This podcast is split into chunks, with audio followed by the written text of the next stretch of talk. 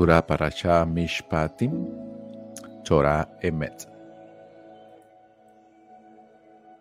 Éxodos capítulo 21. La paracha abarca Éxodos 21 al 24, 18 y la Haftarah es el profeta Jeremías de la 34, 8 al 22 y el 33, 25 al 26. Éxodos 21 las ordenanzas relativas a los sirvientes hebreos. Hashem le dijo a Moche, y estas son las ordenanzas que expondrás ante ellos. Si adquieres un esclavo hebreo, trabajará seis años, pero al séptimo año saldrá libre, sin cargo. Paréntesis, un hebreo puede transformarse en esclavo por dos caminos, vendiéndose a sí mismo para emerger de su estado de pobreza o bien porque se trata de un ladrón que fuera vendido por la Corte de Justicia en procura de fondos a fin de resarcir a sus víctimas. Aquí se habla de este segundo caso. Cierra la explicación.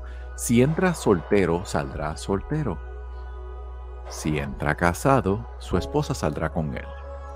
Si su amo le proporciona una esposa y ella le da hijos o hijas, la mujer y sus hijos serán propiedad de su amo, y él saldrá solo. Pero, si el sirviente dijese, quiero a mi amo, a mi esposa y a mis hijos, y renuncio a mi libertad, paréntesis para quedarme con ellos, entonces su amo lo llevará ante los jueces, lo arrimará a la puerta colocada en un marco, y su amo le atravesará, le atravesará la oreja con un punzón así se convertirá en esclavo suyo por siempre. Sirvientas hebreas. Si alguien vende a su hija como sirvienta, ella no saldrá libre como salen los esclavos, paréntesis cananitas, varones. Si ella no le agrada a su amo, que debería haberla designado como suya, debe ayudarla a redimirse después de haberla defraudado, pierde el derecho de venderla a otros. Si la destinase para su hijo, deberá respetar los derechos de ella como esposa. Si él, paréntesis, el patrón o su hijo, tomase para sí otra mujer, no podrá disminuirle alimentos, vestimenta y cohabitación. Si él no quisiese concederle a ella ninguno de esos tres beneficios u opciones, ella saldrá libre, sin cargo alguno, sin pagar. Ordenanzas relativas a muertes o asesinatos. El que agrede golpe de muerte a alguien será muerto indefectiblemente. Pero si no lo hizo intencionalmente, sino Elohim le puso la fatalidad en su mano, en tal caso, yo proveeré un lugar al que deberá ir a refugiarse. Y si uno se complota contra su semejante y lo mata alevosamente, lo sacarás de mi altar para aplicarle la pena capital. Al que golpea a su padre o a su madre, se le aplicará la pena capital. El que rapte a una persona y la venda, paréntesis como esclavo, y lo encuentren en su poder, se le aplicará la pena capital. El que maldiga a su padre o a su madre, se le aplicará la pena capital. Pelean dos hombres y uno hiere al otro de una pedrada o un puñetazo y sin provocarle la muerte, lo confina al lecho de enfermo. Si se levanta y puede salir por sus propios medios, el agresor será absuelto, pero deberá indemnizarlo por su incapacidad de trabajar y deberá proveerle los gastos médicos. Si alguien golpea a su esclavo o a su esclava con un palo y lo mata, será vengado. Pero si sobreviviese uno o dos días, ya no será castigado porque es su propiedad que al pelear dos hombres golpeasen a una mujer embarazada de modo que deba abortar pero sin que haya fatalidad, paréntesis para la mujer, cuando el esposo de la mujer lo demande, paréntesis en un tribunal, aquel deberá pagar una indemnización, deberá pagar lo que estipulen los jueces. En cambio, si resultase una fatalidad, o sea que la mujer recibiese un golpe mortal, darás vida por vida, ojo por ojo, diente por diente, mano por mano, pie por pie. Paréntesis, no significa que debe hacerse sufrir al agresor un daño igual al que causó, más bien debe entenderse como una indemnización del agresor a la víctima por el daño que le fuera provocado, tomando como base la disminución de su precio en el mercado de esclavos a causa de su incapacidad. Cierra la explicación. Quemadura por quemadura, herida por herida, golpe por golpe. En estos casos, donde no le causa pérdida del órgano alguno, la compensación que el agresor debe afrontar se calcula en base a la indemnización que una persona de similares características a la víctima estaría dispuesta a recibir a cambio de sufrir semejante penuria. Si alguien golpea el ojo de su esclavo o de su esclava y lo deja tuerto, deberá darle la libertad a cambio de su ojo. Si le hace saltar un diente a su esclavo o a su esclava, deberá dejarlo en libertad a cambio de su diente. Sobre animales asesinos. Si un toro embiste a un hombre o a una mujer y lo mata, ese toro deberá ser apedreado y su carne no podrá ser consumida, pero el dueño del toro quedará absuelto.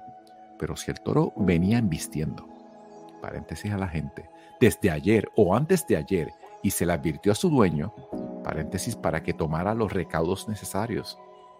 Pero el animal mata a un hombre o a una mujer por negligencia de su propietario, por no haberlo cuidado, el toro será lapidado y su dueño también será muerto. En efecto, se le impondrá una multa, deberá pagar por el rescate de su alma lo que fuese estipulado. Paréntesis, según una opinión, debe pagar la suma que, que valdría la víctima si fuese un esclavo. Cierra la explicación. Tanto si invistiese a un niño o a una niña de acuerdo a esa misma ley, se procederá con él. Si el toro embistiese a un esclavo o una esclava, el dueño pagará 30 shekels de plata a su amo y el toro será lapidado provocado por perforaciones en la, vida, en la vía pública. Cuando alguien destapa un pozo o cava un pozo y no lo tapa y cae allí un toro o un asno, el que hiciera el pozo deberá hacer reposición del animal. Deberá indemnizar a su dueño y el animal muerto será de este último, paréntesis, como pago a cuenta de los daños. Si el toro de uno embistiese al toro de otro y lo mata, deberán vender al toro vivo y dividirse el dinero. También deberán dividirse al toro muerto, paréntesis, o su producto. En este caso, el toro que embistiese por primera o segunda vez, el dueño debe pagar solo la mitad del daño causado. Cierra la explicación. Pero si sabía que el toro era agresivo y solía vestir desde ayer, de antes, y su dueño no lo cuidaba, deberá reponer toro por toro y el muerto será el suyo por robo de animales. Si alguien roba un toro o una oveja y los mata o los vende, deberá reponer cinco toros por un toro y cuatro ovejas por una oveja. Capítulo 22. Indemnización por robo. Si un ladrón es descubierto en un pasadizo oculto y fuese golpeado de muerte, no se considera asesinato paréntesis, uno puede matar a su atacante en procura de salvar su propia vida, pero no podrá salvar sus, no por salvar sus pertenencias. Este versículo presume que el ladrón está dispuesto a matar a quien sea si fuese descubierto. Cierra la explicación. Pero si es evidente como que el brillo del sol, entonces el caso sí adquiriere estatus de asesinato. Un ladrón debe restituir lo que haya robado. Y si no tuviese para restituir, deberá venderse como esclavo por lo que haya robado y fuese hallado vivo en su poder, ya sea un vacuno o un asno o una oveja, deberá restituir el doble. Cuando alguien conduce a su ganado a un campo o una viña, paréntesis ajena, tanto si deja su ganado libre, paréntesis pisoteando los cultivos o pastando en campo ajeno, deberá indemnizar con lo mejor de su campo o con lo mejor de su propia viña. Cuando se enciende un fuego, paréntesis, aunque se haya encendido solo, y alcanza cardos y consume el grano amontonado o el que está por cosecharse o un campo, quien encendió el fuego deberá indemnizar. Paréntesis al perjudicado. Cuando un hombre le deja a su semejante dinero u objetos en custodia, y estos fuesen robados de la casa de ese hombre, si se descubre, al ladrón deberá restituir el doble. En cambio, si el ladrón no fuese encontrado, el dueño de la casa deberá comparecer ante los jueces para jurar que no ha robado la propiedad de su semejante. En todo caso de juramento malintencionado, ya sea que involucre un vacuno, un asno, un cordero, una vestimenta o cualquier objeto que se perdió. Y digan, aquí está. La causa de los litigantes será presentada ante los jueces. Al que los jueces condenen, deberá pagar el doble al otro depositario de objetos o a título oneroso. Versículo 9 del capítulo 22. Cuando alguien le entrega en custodia a su semejante un asno, un vacuno, un cordero o cualquier animal, y éste muere, se fractura, se fractura o es arrebatado sin testigos entre los dos, cuando el, depositario declara bajo juramento a Hashem que no echó mano para uso personal sobre los bienes de su prójimo, pues en tal caso sería como un ladrón en toda la responsabilidad de su acto. El dueño deberá aceptarlo y no deberá hacer indemnización alguna, alguna. Pero si le hubiese sido hurtado, deberá indemnizar al dueño. Si hubiese sido despedazado por fieras, presenta testigos no deberá pagar nada por el animal despedazado.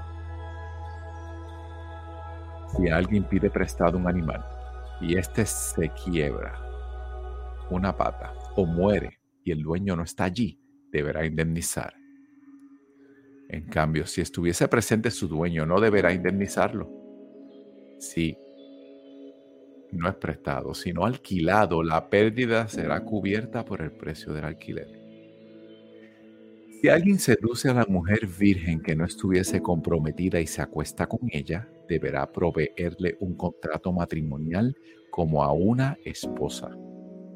Y si el padre se niega a permitirle que se case con ella, deberá pagarle la suma establecida por el contrato matrimonial de las chicas vírgenes, que es igual, según la explicación, a 50 checkers de plata.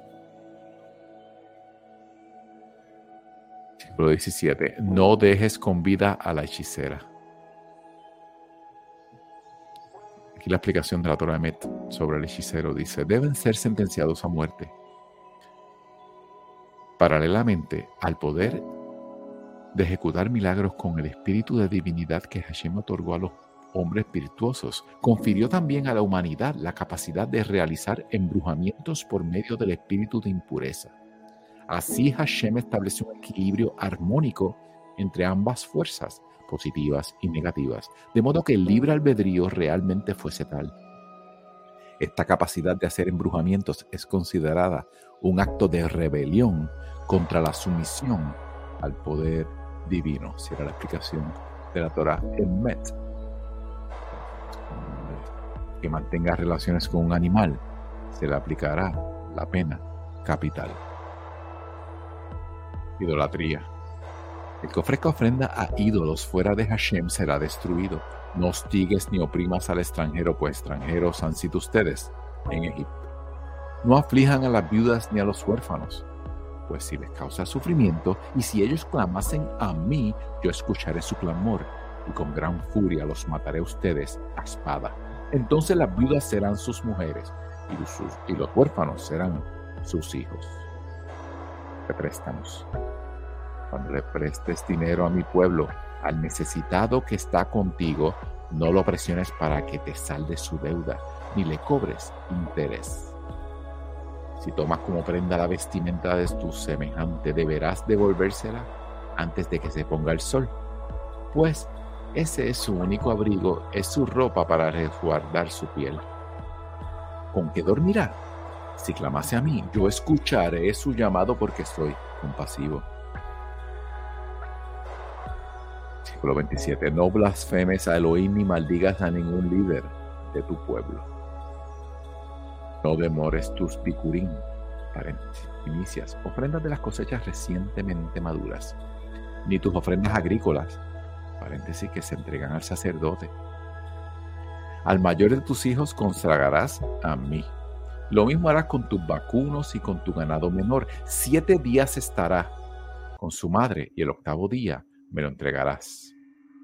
Sean hombres de santidad para mí, no coman carne de despedazados en el campo, échenla a los perros. Capítulo 23. Ordenanzas relativas a la administración justicia. No aceptes rumores falsos. No te hagas cómplice de un corrupto para hacerte testigo fraudulento. No sigas a la mayoría para hacer el mal. No juzgues en un proceso inclinándote hacia la mayoría que dispiritúa la justicia. no favorezcas al pobre en su causa. Paréntesis. Un juez debe ser fríamente imparcial. Normas de ética.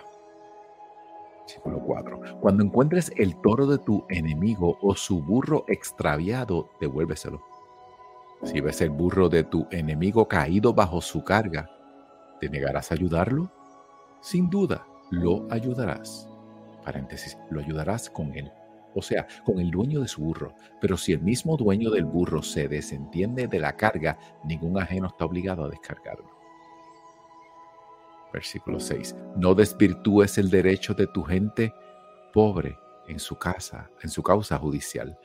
Toma distancia de la palabra falsa. No ejecutes al inocente o al virtuoso. Paréntesis. Los jueces tienen prohibido decretar la pena capital en base a pruebas inconsistentes o en base a lo que su lógica les indique. Solo son válidos los testimonios certeros. Será la explicación. Pues yo no exoneraré al perverso.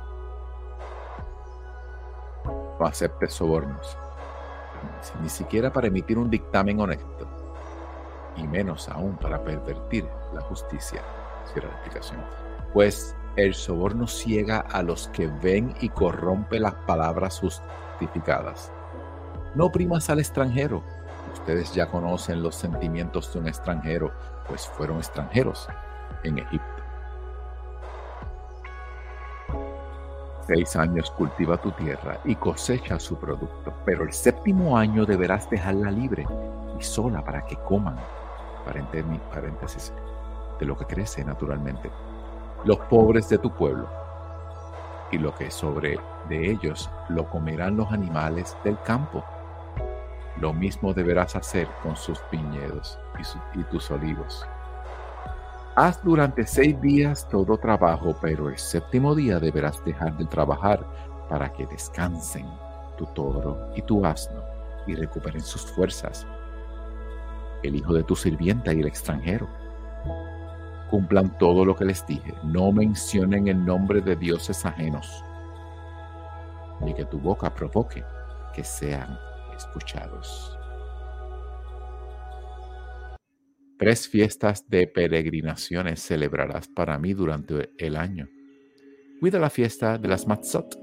Siete días comerás matzot, pan ácimo, como te he indicado, en el momento establecido en el mes de la primavera, pues en él saliste de Egipto. Nadie se presente ante mí con las manos vacías también la fiesta de Katsir, paréntesis de Shavuot, fiesta de las primicias de tu labor, paréntesis Bikurim, de lo que sembraste en el campo, paréntesis la ofrenda de los dos panes en Shavuot era una primicia, y la fiesta de Asif, que es Sukkot, el fin de año, cuando coseches todo lo que hayas sembrado en el campo. Tres veces por año debe presentarse todo hombre ante el amo del universo. Hashem. No sacrifiques la sangre de mi ofrenda, paréntesis de pesa, en presencia de Hametz, paréntesis productos leudados o fermentados. El cebo de la ofrenda festiva no pasa en la noche, paréntesis fuera del altar, hasta la mañana. Los primeros frutos de tu tierra llévalos a la casa de Hashem Toloim.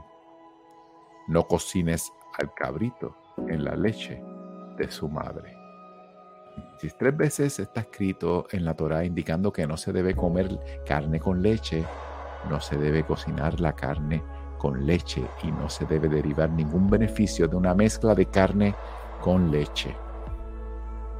Hashem señala a Israel la senda correcta. Versículo 20. Mira, yo envío un ángel ante ti para protegerte en el camino y para llevarte al sitio que tengo preparado. Cuídate de él obedece su voz, no te rebeles contra él, pues no perdonará tu transgresión, pues mi nombre está en él. Pues si obedeces su voz y haces todo lo que yo te diga, yo seré el enemigo de tus enemigos y oprimiré a tus opresores. Mira, mi ángel irá delante de ti y te conducirá.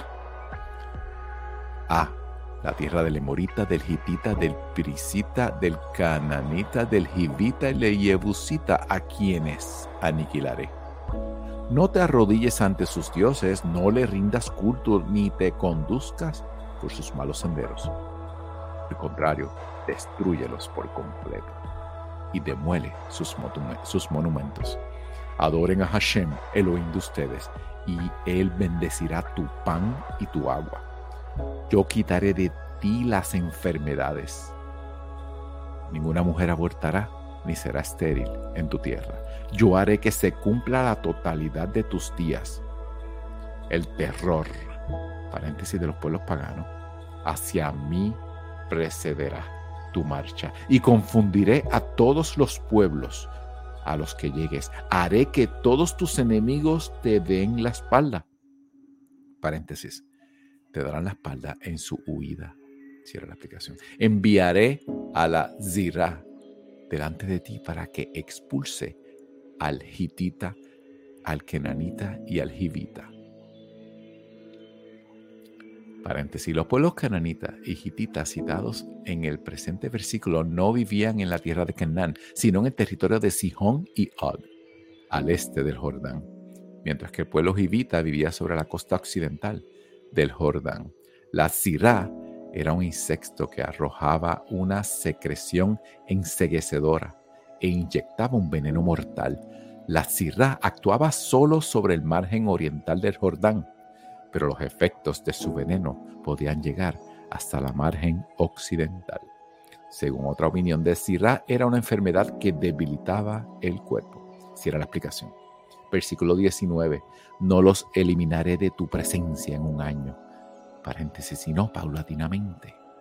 Cierra la aplicación. Para evitar que la tierra quede desolada y las fieras salvajes te sobrepasen. Poco a poco iré expulsándolos de tu presencia hasta que seas numeroso y puedas heredar la tierra. Estableceré tus fronteras desde el mar Suf, que es el mar rojo, hasta el mar de los Filistín, que es el mar Mediterráneo, y desde el desierto hasta el río Éufrates, pues entregaré en tu mano a los habitantes de esa tierra, y tú los expulsarás de tu presencia. No hagas pacto ni con ellos, ni con sus dioses. Ellos no deben habitar en tu tierra para que no te hagan pecar contra mí adorando a sus dioses, lo cual sería una trampa fatal para ti capítulo 24, sellando el pacto, la entrega de la Torah.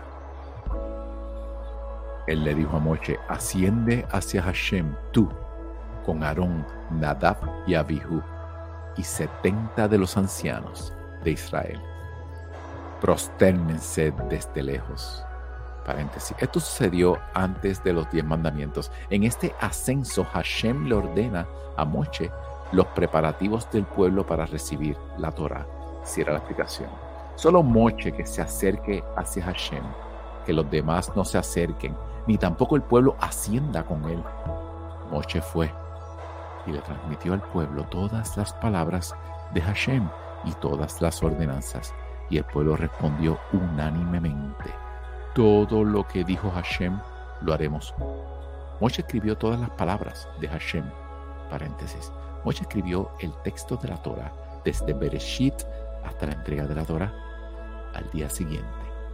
Cierra la explicación. Muy temprano por la mañana, se levantó y construyó un altar al pie del monte y doce monumentos por las doce tribus de Israel. Luego mandó a los primogénitos de los israelitas que ofrecieran ofrendas hola y sacrificaron novillos a Hashem como ofrendas shelamín. Entonces Moche tomó la mitad de la sangre y la vertió en paréntesis dos tazones y la otra mitad la salpicó sobre el altar y después tomó el libro de la alianza, paréntesis, o sea, el libro de la Torah, y se lo leyó al pueblo. Y ellos respondieron, todo lo que dijo Hashem, eso haremos y obedeceremos. Entonces Moche tomó la sangre y la salpicó sobre el pueblo, diciendo, miren la sangre de la alianza que Hashem selló con ustedes acerca de todas estas cuestiones. Y ascendió Moche con Aarón Nadab y Abihu y setenta de los ancianos de Israel. Entonces vieron, vieron a Elohim de Israel, bajo sus pies había como un piso de piedras de zafiros. Paréntesis, esa era la piedra que Hashem tenía ante sí para recordar a los israelitas en su dura esclavitud. Si era la explicación. Que era como la en sí esencia misma del cielo en pureza. Paréntesis. En referencia al brillo que significó para Hashem la liberación de su pueblo de Egipto. Cierra la explicación. Él no hizo daño a los notables de Israel. Paréntesis. O sea, Nadab y Abihu y a los setenta ancianos, quienes, a pesar de haber visto a Elohim, siguieron con vida, comiendo y bebiendo. Hashem le dijo a Moshe, asciende hacia mí, al monte, y quédate allí te entregaré las tablas de piedra con las enseñanzas y los mandamientos que he escrito para que los transmitas, paréntesis al pueblo. Paréntesis. Esto tuvo lugar después de haber sido entregada la Torah, pues en efecto primero fueron entregados los mandamientos en forma oral y después fueron inscritos en las tablas. Será la explicación. Entonces Moche se levantó con su ayudante Yehoshua Moshe ascendió al monte de Elohim y a los ancianos se les dijo, espérennos aquí hasta que retornemos a ustedes. Miren, Aarón y Hur están con ustedes. Quien tenga alguna disputa en materia legal, que acuda a ellos. Moshe ascendió al monte y la nube cubrió el monte. La gloria de Hashem se posó sobre el monte Sinaí y la nube lo cubrió durante seis días, y al séptimo día él llamó a Moche desde la nube. El aspecto de la gloria de Hashem era como un fuego devorador sobre la cima del monte a los ojos de los israelitas. Entonces Moche ingresó en la nube y ascendió al monte. Moche estuvo en el monte cuarenta días y cuarenta noches.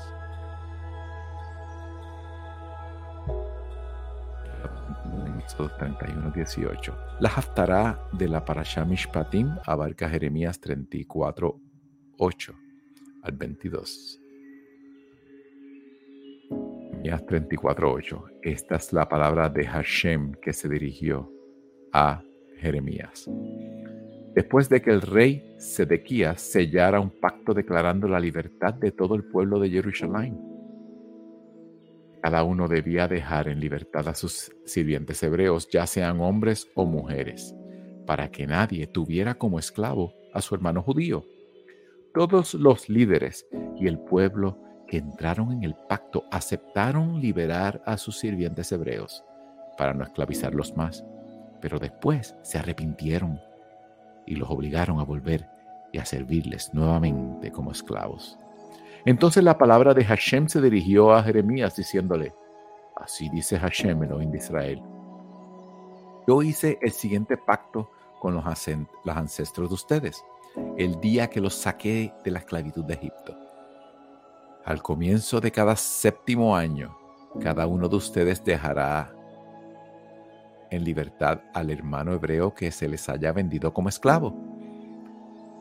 Él puede servirte como esclavo durante seis años y entonces debes liberarlo. Pero los ancestros, los ancestros de ustedes no me escucharon ni me prestaron atención. Hoy ustedes cambiaron de actitud e hicieron lo que a mí me parece bien, pues cada uno declaró la libertad de su prójimo e incluso ustedes sellaron un pacto ante mí en el gran templo que lleva mi nombre. Sin embargo, después ustedes renegaron y profanaron mi nombre cuando cada uno obligó a los sirvientes que había liberado a que volvieran a servirles como esclavos. Por eso, así dice Hashem, ustedes no me obedecieron, no declararon la libertad de sus hermanos y de sus semejantes. Por lo tanto, yo declaro contra ustedes la libertad de la espada, de la peste y del hambre. Los pondré a ustedes como destinatarios del terror de todos los reinos de la tierra. Entregaré a los hombres que violaron mi pacto, los que no cumplieron con las palabras del pacto que hicieron ante mí cuando cortaron el novillo en dos y pasaron en medio de las partes. Referencia a Génesis 15, 17 al 18. Versículo 19. Los líderes de Yehudá y los líderes de Jerusalén, los oficiales, los sacerdotes y todos los habitantes de la tierra que pasaron entre las mitades del novillo. Paréntesis. Estableciendo así el pacto. En aquellos días la forma de establecer un pacto era cortar un novillo en dos y pasar entre dos mitades. Versículo 20. A ellos, a ellos los entregaré en mano de sus enemigos y en mano de los que pretenden matarlo. Sus cadáveres serán alimento para las aves del cielo y los, los animales de la tierra. En cuanto a Sedequías, rey de Yehudá, y a sus líderes los entregaré en manos de sus enemigos, en manos de los que procuran matarlo y en manos del ejército del rey de Babel, que ahora ha dejado de atacarles. Estoy ordenándoles que vuelvan a atacar a esta ciudad, dice Hashem, que la tomen y la incendien. Haré que las ciudades de Yehudá queden desoladas y sin habitantes. Jeremías 33. Hashem no abandona a Israel. Versículo 25. Así dice Hashem, así como es de cierto que he establecido mi pacto con el día y con la noche, con las leyes que gobiernan el cielo y la tierra, tan cierto es también que no rechazaré yo a la descendencia de Jacob, ni de mi servidor David Paréntesis. O sea, los reyes de Israel provienen siempre de la ascendencia de David. Cierra la explicación. Jamás dejaré de, designar a sus descendientes como gobernantes de la pro de la progenie de Abraham, de Isaac y de Jacob. Eso será cuando yo haga retornar su exilio y me compadezca de ellos. Paréntesis. Siendo Israel hijo de Hashem, según Deuteronomio 14.1. El amor de Hashem a Israel es como el amor de un padre a su hijo. Siempre, en toda encrucijada de la vida, un padre está con sus brazos abiertos a auxiliarlo. Pura. Mishpatim. Shalom.